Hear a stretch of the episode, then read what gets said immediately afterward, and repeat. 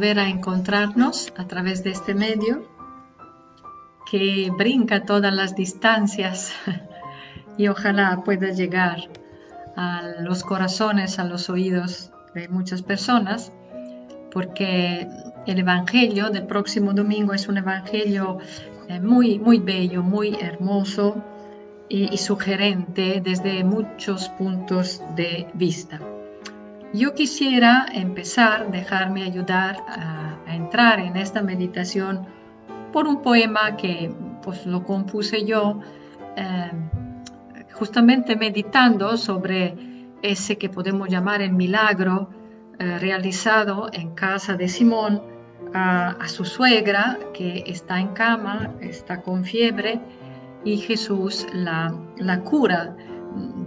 No parecía un mal tan grave, sin embargo, eh, Jesús se toma esta, eh, esta gran libertad de, de curarla. Hace días que intensos escalofríos te cortan el cuerpo. Los gritos de los niños son en derredor como lanzas penetrantes. La alacena está vacía. En balde buscan ahí un mendrugo de pan. Quisieras, pero no puedes. Los brazos recaen pesados sobre la estera solitaria. Escuchas de improviso inconfundibles los pasos del Nazareno. Por primera vez, el agua del pozo, no lo aguarda en la mesa. Pero luego una mano acaricia la tuya, débil y caliente, y la acompaña con pudor entre los cabellos que te cubren el rostro, buscando tu mirada. La sequedad poco a poco te abandona y reflorece el vigor. Estás de pie de un salto. Es de nuevo el tiempo del agua, del pan. El alboroto de niños alegres te cerca como enjambre de abejas. Tu boca estalla en sonrisas que él recoge, recoge en sus manos. Bueno, pues este es un poema, es una oración que yo puse en, labios de esa mujer eh, que es la, suegra de, Pedro. Em, voy a contextualizar, en realidad el Evangelio del domingo es un evangelio bastante, mm, tiene partes distintas, son como tres, tres diapositivas, vaya, si así se pudieran llamarle, eh, porque nos presenta tres escenas muy breves, muy breves cada una, pero son importantes. Eh, la primera, eh, esta, esa curación ese, de la suegra de, de Simón, luego al terminar, era sábado aquel día además, al terminar la noche, al atardecer, cuando ya eh, no debería existir eh, el mandamiento del Shabbat que impedía cualquier tipo de trabajo, muchos enfermos se van como eh, agolpando alrededor de la puerta de la casa de la, de la ciudad, perdón, y Jesús cura a muchos y de muchas enfermedades. Esta es la segunda diapositiva. La tercera, Jesús abandona, abandona este lugar, que es Cafarnaúm, lo sabemos, y se, va como eh, retirando, recogiendo solo en la montaña, en la noche, eh, allí está en oración y Pedro, Pedro finalmente lo encuentra, Simón lo encuentra, te andábamos buscando, y lo pone al tanto de, la, ah, de las esperas, de las expectativas de la gente. Todo mundo te está buscando. La respuesta de Jesús es, yo me tengo que ir, tengo que ir también a otros lugares, porque yo he venido para alcanzar estos otros lugares también. Esto es en síntesis, digamos, eh, eh, los tres momentos eh, y todos son muy breves, pero son muy densos, entonces veremos qué alcanzamos, qué podemos alcanzar, meditar o escudriñar un poco más hondamente. El primer milagro de Jesús, sabemos que fue en la sinagoga, un endemoniado, eh, es Jesús quien hace que se destape el demonio, eh, que hace que éste lo, eh, lo, quiera atacar, inclusive que tienes tú con nosotros, has venido a destruirnos.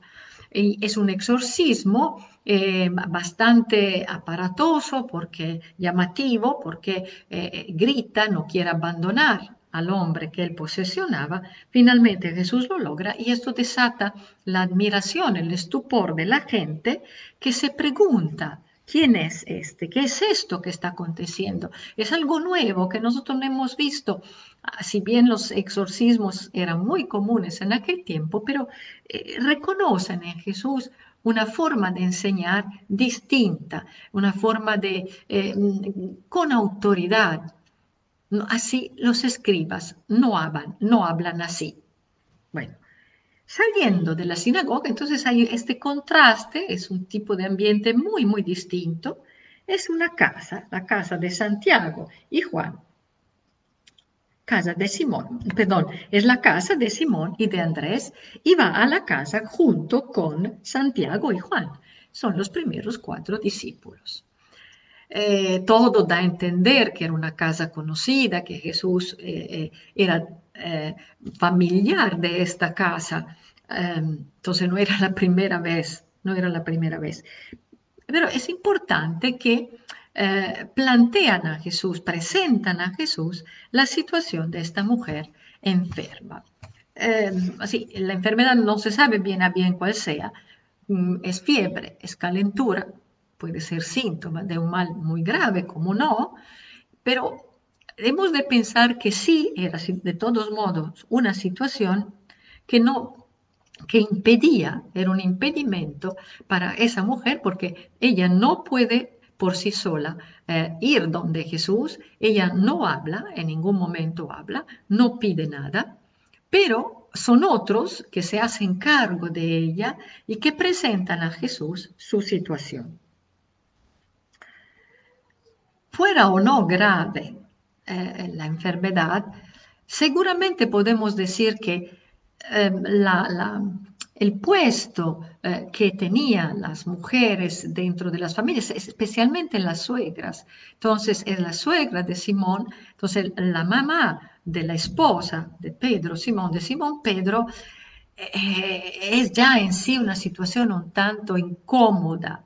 Seguramente mm, las suegras eh, se le dejaba eh, los trabajos más pesados, no eran muy bienvenidas eh, y porque se hacían cargo de ellas los hijos, los hijos varones, no las hijas si ya estaban casadas. Entonces es una situación un tanto mm, fuera de lo común, incómoda y, bueno, manifiesta, manifiesta un síntoma, un malestar Jesús eh, hace algo que hasta ahorita no había hecho. Es la primera vez que en el Evangelio de, de Marcos nosotros vemos a Jesús que se acerca y tiene un contacto físico, físico con eh, el enfermo. No es poca cosa. Eh, el, exorcismo de la sinagoga se dio gracias a la, palabra, a la fuerza, autoridad, una palabra dicha con autoridad que tiene una tal fuerza que puede, tiene el alcance, este alcance de eh, expulsar el demonio que está, el mal, entonces, que está dentro de este hombre posesionado. En este caso Jesús no pronuncia ninguna palabra nos deja una, acción que es sumamente eh, humana, es de una humanidad eh, eh, verdaderamente admirable, que es, lo que intenté describir poéticamente, quién sabe si lo, si lo conseguí, em, porque la toma, la toma de la mano, la aprieta, el verbo dice que la agarra con fuerza. ¿ah? Transmite entonces Jesús una, una cercanía y a la vez transmite una voluntad. A través del cuerpo nosotros hablamos, a través de las manos, especialmente nosotros los italianos, ¿no? Eh, pero todos eh, eh, expresamos también la enfermedad, el síntoma físico, a menudo, nosotros lo sabemos, a menudo de un malestar interior, ¿no? Eh, eh, quizás Jesús entendió también ese malestar más oculto que requería de una cercanía. Y levantarla, entonces ella estaba eh, postrada, estaba en cama, y seguramente era una postura mm, mm, incómoda porque en aquel tiempo no tenían camas, sabemos que dormían en esteras, dormían en el suelo, y eh, eh, levantar, eh, transmite el deseo de que esta mujer que se vio en momentos necesitada de todo y que otros tenían que servirle, y sabemos lo incómodo que es que otros nos acudan, nos sirvan cuando estamos enfermos y no podemos no tenemos las capacidades, la autonomía necesaria para nosotros hacer las cosas, debemos que otros las hagan por nosotros. Entonces, volver a estar de pie es el símbolo, es el signo de una autonomía recobrada. Es el símbolo de la libertad, es el símbolo de la, de la persona que vuelve a recobrar también su dignidad.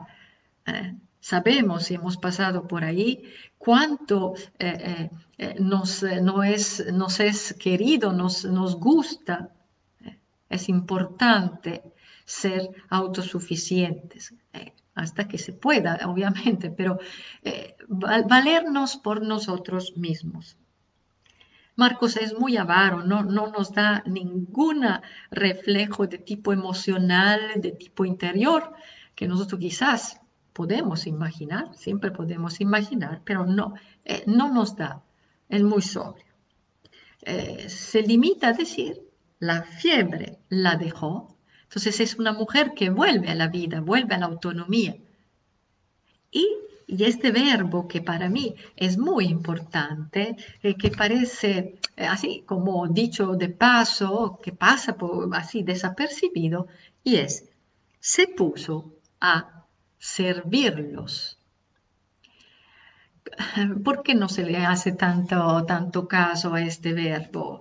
¿Por qué? Pues que, porque así, de, una forma un tanto eh, superficial, se identifica tal y cual con una mujer que justamente era la que servía en la casa y que hace una mujer cuando sirve, pues eh, los quehaceres de la casa y, y, la comida y todo lo que eso conlleva, ¿no? No, pero el verbo es un verbo muy mm, particular. Es el verbo diaconeo.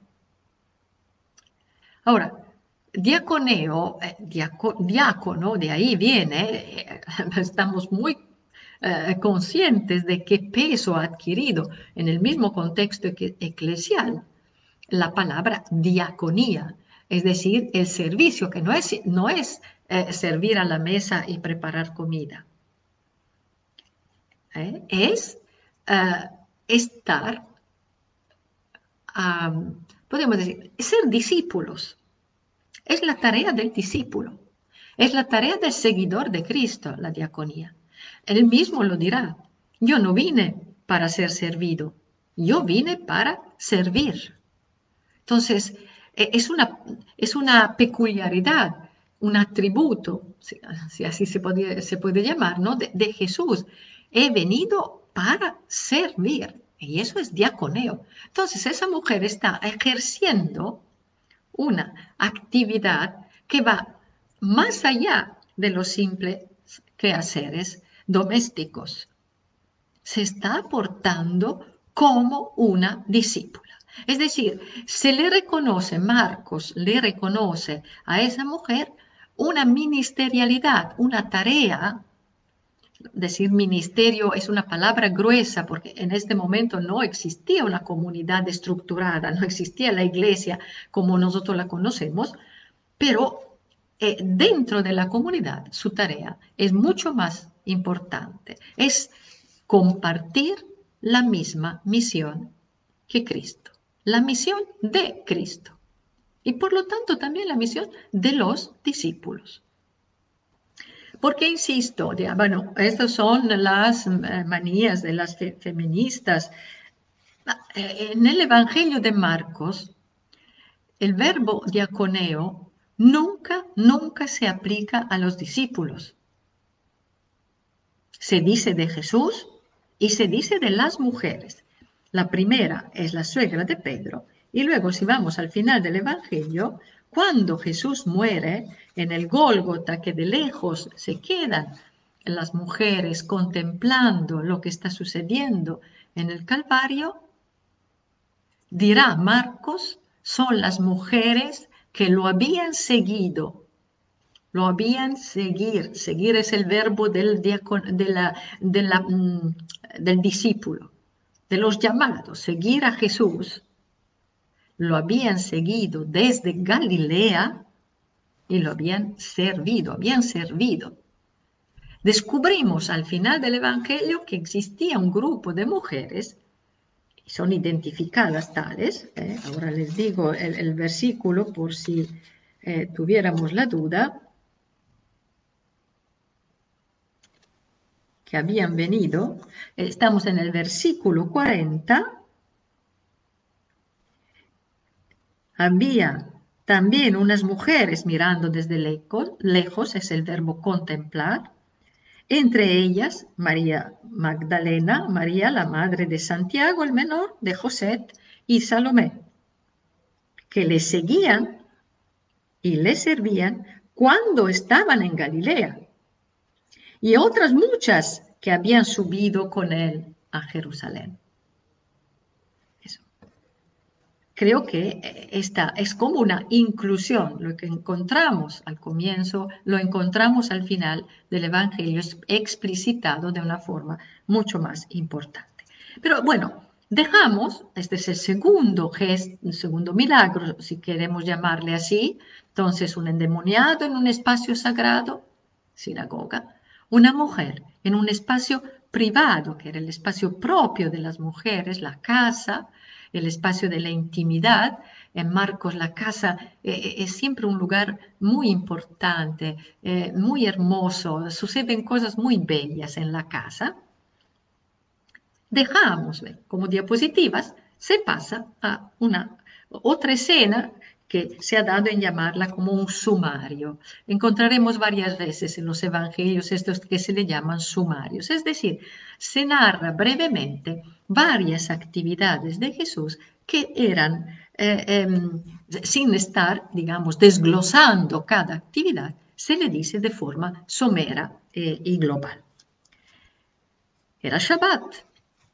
En sí, Jesús no hubiera podido eh, sanar, y, verán que más adelante se lo reprocharán que había curado gente en día de sábado, en el día del descanso, esperando la puesta del sol, sabe que el Shabbat empezaba desde el viernes en la noche, con el aparecer de las primeras estrellas de Venus, y terminaba de igual manera el día después, el sábado, al atardecer. Entonces ya estamos fuera del Shabbat y se va como agolpando, eh, eh, apiñando. Eh, podemos imaginar, claro, Cafarnaum no era Tokio no era Manila, no eran las megalópolis contemporáneas, pero, digamos, dentro de los límites de una pequeña ciudad ribereña, la gente se va como agolpando, reuniendo alrededor de la, de la puerta de la ciudad, entonces eh, debe haber sido una pequeña ciudad, porque una aldea no tenía, no tenía murallas alrededor, esto existía solamente en los centros un poquito más importantes. A la puerta, que era la entrada, donde pasaban eh, toda la gente, a fuerza se tenía que pasar por ahí, eh, todos estos enfermos podemos tratar de imaginar eh, de diversas eh, enfermedades, eh, endemoniados, que se van así. Estos hospitales de campo llegó a llamarlos el Papa Francisco al comienzo de su, de su pontificado. Recuerdo muy bien esa definición de iglesia eh, que como un hospital de campo, de un campamento de guerra, e sabemos que en las retaguardias, allá donde llegaban los enfermos, los heridos, los moribundos de las batallas, y se armaban estos hospitales provisionales. ¿eh? Eh, parece estar en la noche eh, el quejido de los enfermos y Jesús, así, de forma muy, muy sencilla, Marcos dice, los curaba.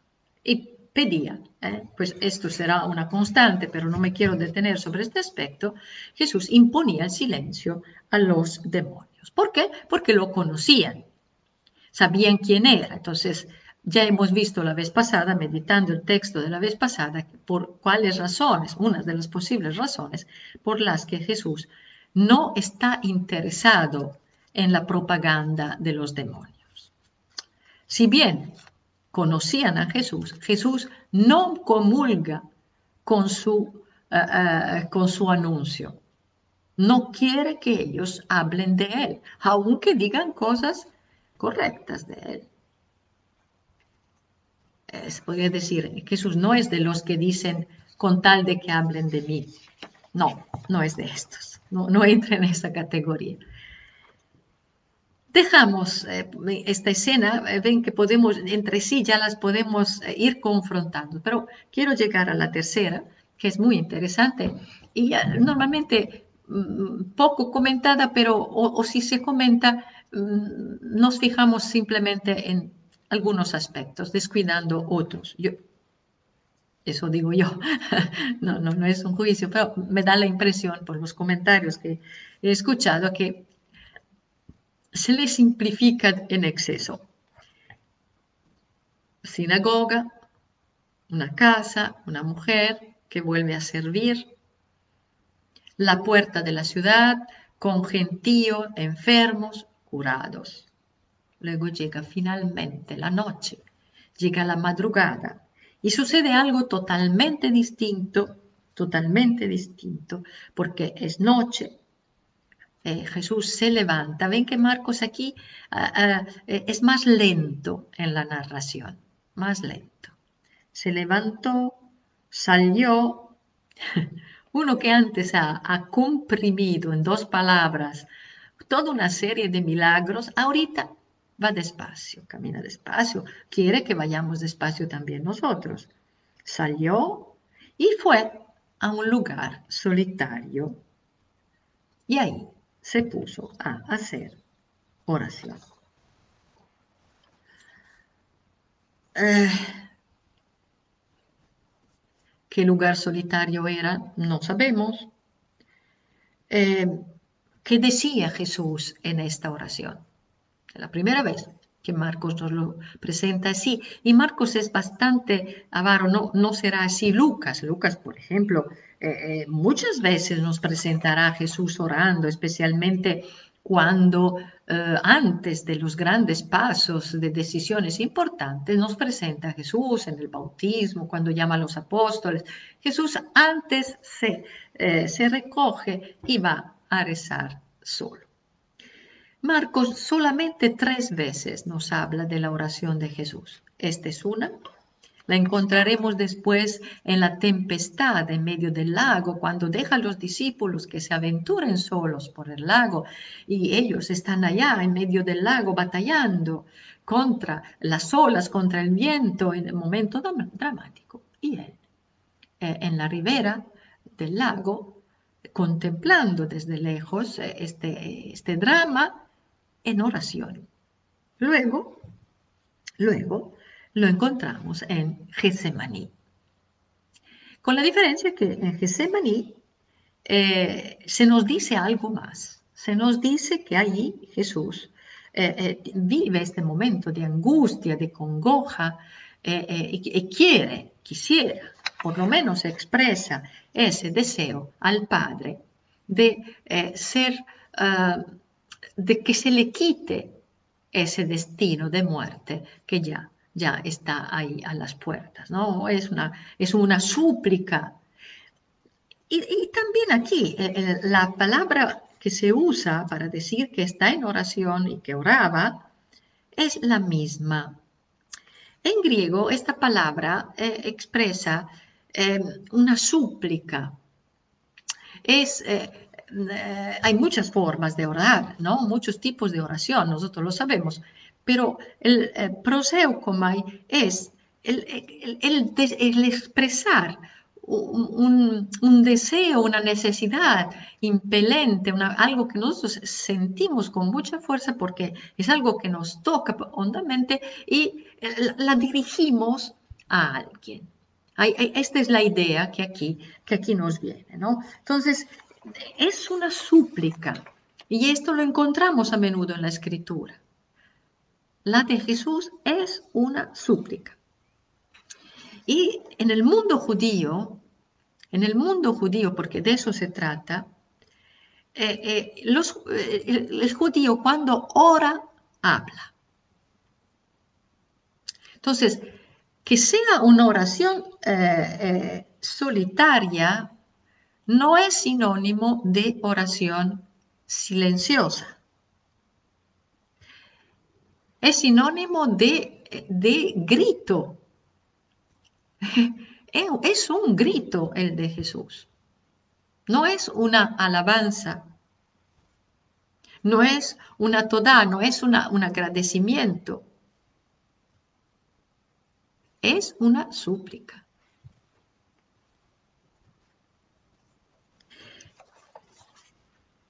Esto nos dice que eh, el cuerpo entra dentro de la oración. Gritar no es lo mismo que estar inmóviles, este, sin pronunciar palabra y dejar que todo transcurra en nuestra mente en un monólogo, en un diálogo silencioso, la famosa oración mental. Eh, para el judío es, eh, es casi natural. Si nosotros hemos visto o si hemos eh, eh, presenciado a las oraciones de nuestros hermanos judíos, nosotros sabemos que son oraciones, eh, no pueden, inclusive las tienen hasta que cantar y el cuerpo está continuamente participando de la, de la palabra. Hay una, el físico, es físico, ¿no? Entonces, recuperamos aquí el aspecto del cuerpo. El cuerpo que eh, entró, eh, eh, digamos, de una forma importante cuando toca a, la suegra de Simón, entonces, que hace presente que la, la, cercanía, el deseo de vida.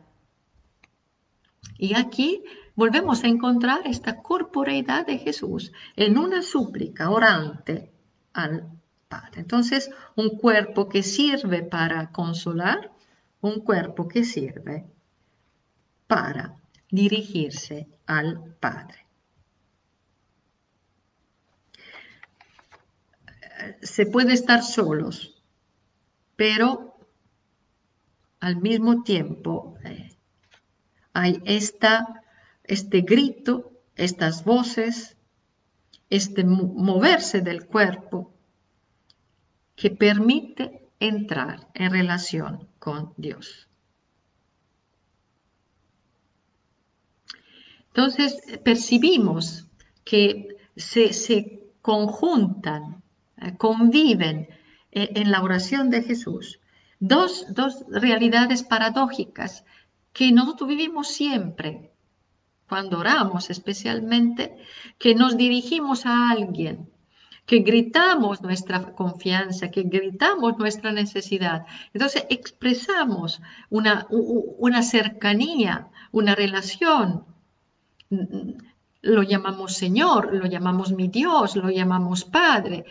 Los nombres que nos, se nos ocurra a cada uno según la sensibilidad de cada uno. Y al mismo tiempo si se grita es porque tenemos miedo que, se no, que no se nos escuche. Hay, hay a la vez una, una distancia, una, una, una incolmable distancia y a la vez hay una confianza que, va más allá de, esa, de este silencio, de esta distancia. ¿Por qué? Porque sabemos que Dios no... Eh, no responde eh, eh, oralmente a nuestra oración. Gritos que se han levantado, que se siguen levantando a lo largo de la historia, ¿no? como, súplica, como la última, la última posibilidad que se tiene para salir de una amenaza mortal. Gritos. El Dios, eh, eh, eh, el Adonai, que escuchó el grito. Esta es una de las imágenes más bellas que se nos da de Dios en el primer testamento. Es uno de los nombres más bellos de Dios. Saben que los musulmanes tienen 99 nombres del, del Altísimo, del Misericordioso, ¿no? De Alá. Yo creo que la tradición bíblica tiene mucho más que 99 nombres, si los fuéramos a buscar todos. No me he dado a esa tarea, pero creo que sería interesante ver los infinitos nombres que se encuentran en el primer testamento. Y, mm, y uno de los nombres que se me hace muy significativo es justamente el que escucha el grito es el Dios escuchante. Porque su pueblo eh, en, la, esclavitud de Egipto, en la opresión de Egipto, grita, grita. Y, y Dios escuchó, y lo dirá luego Moisés, escuché el grito de mi pueblo en, en Egipto y bajé, bajé para salvarlo, para sacarlo de la esclavitud.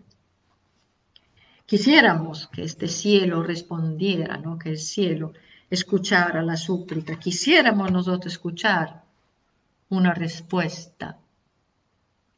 Lo dirá Lucas en aquella eh, parábola, difícil parábola, de la viuda que va a, a, importunar un juez injusto, que era injusto, y pese que es injusto, ella no lo deja en paz, insiste, insiste.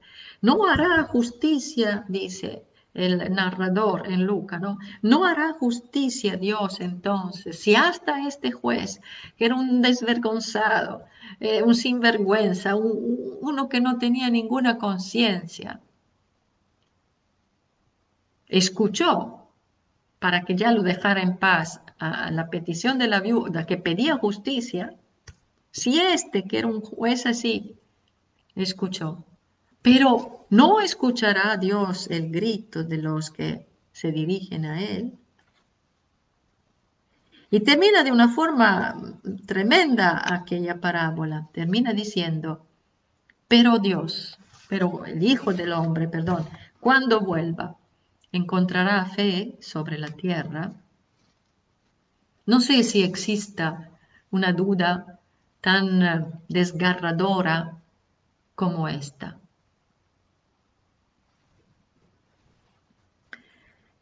Bien, llega Pedro, ¿eh? entonces, dicho sea de paso, eh, no, estaba en no estaba haciendo el retiro eh, Jesús, no estaba haciendo, no estaba en un momento de, de, descanso espiritual, lejos del mundo, lejos de la, de la, no, no estaba allí. Eh, eh, eh, había, un momento dramático, un momento de súplica, un momento de grito. Y uno lo entiende quizás si esto, es lo que acaba de ver. Era el, primer día, este es el primer día que va acabando de, en Cafarnaúm, donde ha pasado de todo, ha llamado a los discípulos, ha, entrado a la sinagoga, ha, curado a una mujer y luego ha curado muchísimos enfermos eh, eh, está cerrándose este día de Jesús, eh,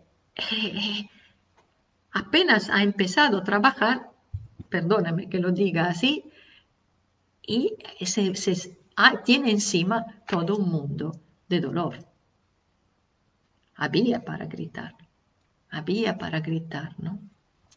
Llega Simón, interrumpe este momento con esta petición, todos te buscan.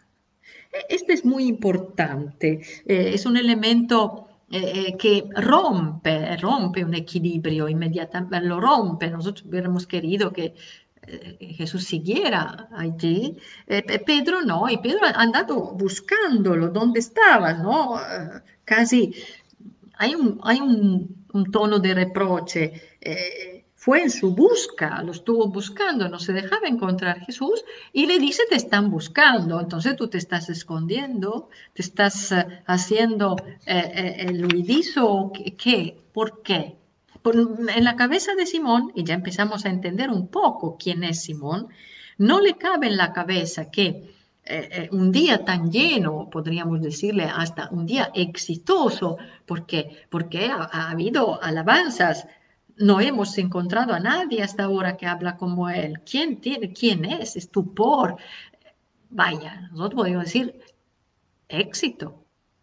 Ha alcanzado Jesús en, un, en un lapso de tiempo extremadamente corto, ha alcanzado un resultado enorme, extraordinario, que nadie alcanzaría.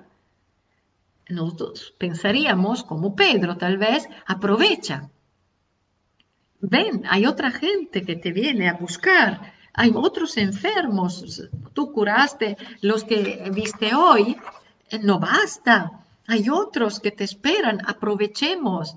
Eh, aprovechemos el momento eh, favorable y quién sabe, eso es, hemos encontrado, perdone, sin, sin banalizar, la gallina de los huevos de oro.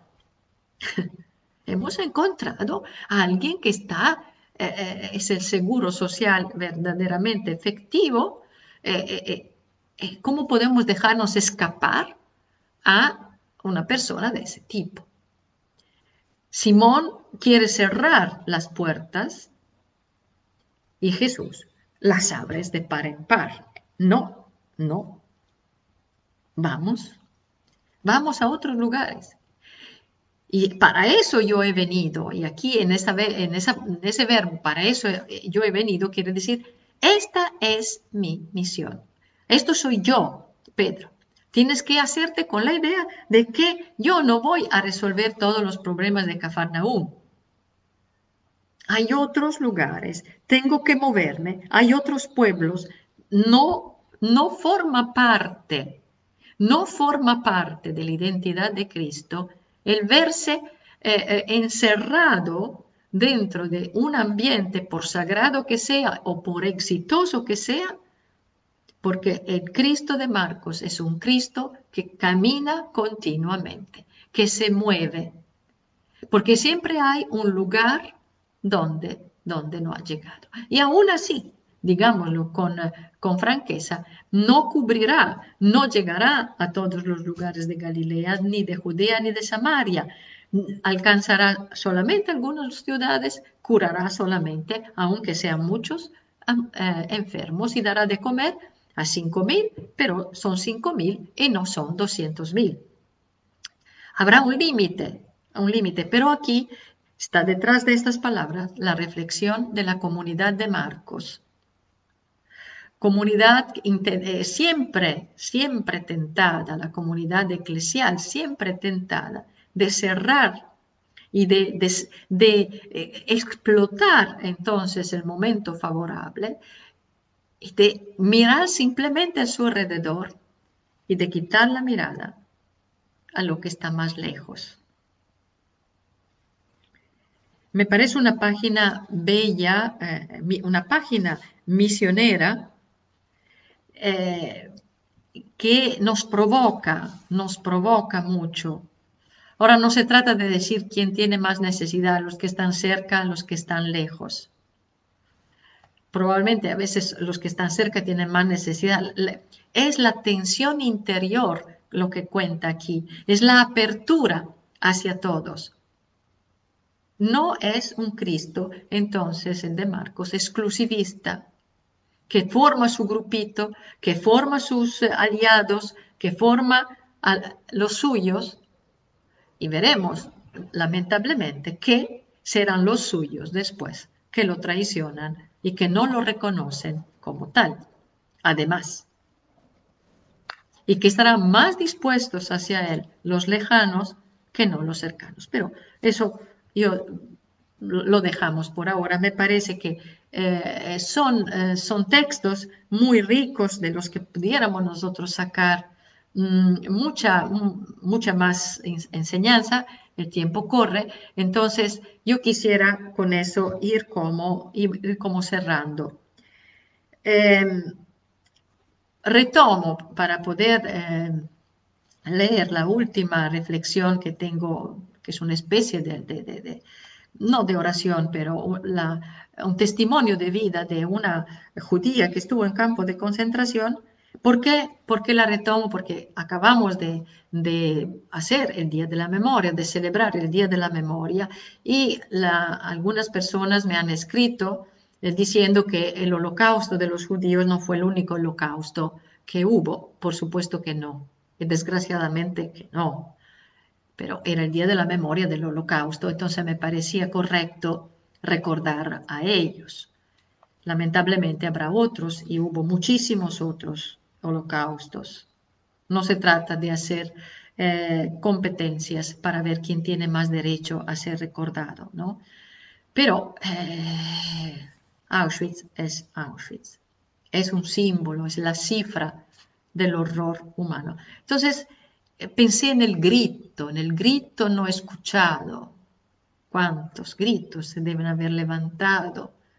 O gritos internos, porque hasta privados, privados de la posibilidad de, hablar y de decirlo en voz alta, el dolor, el tormento, eh, la rabia, la humillación, la tristeza.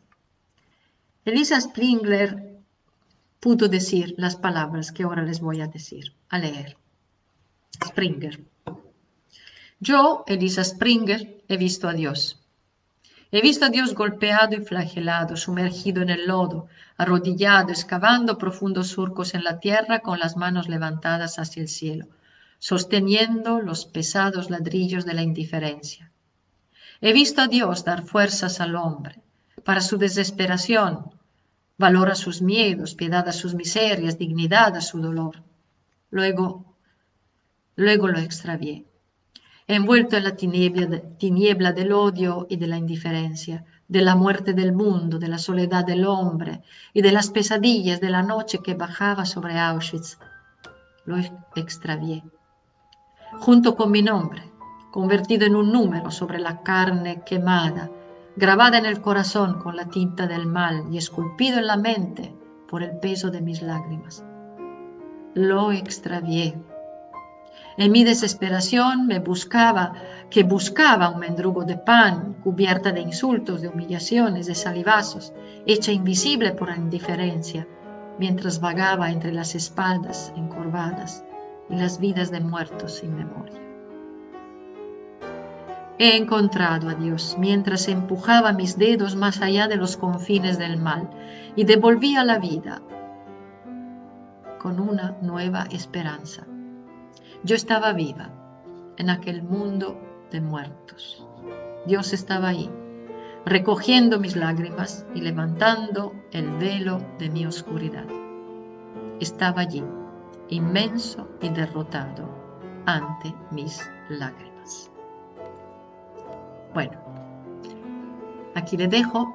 Muchas gracias por su atención, por su presencia, siempre tan amable eh, y tan numerosa y les deseo lo mejor, eh, las bendiciones del Señor y esperemos vernos el próximo miércoles.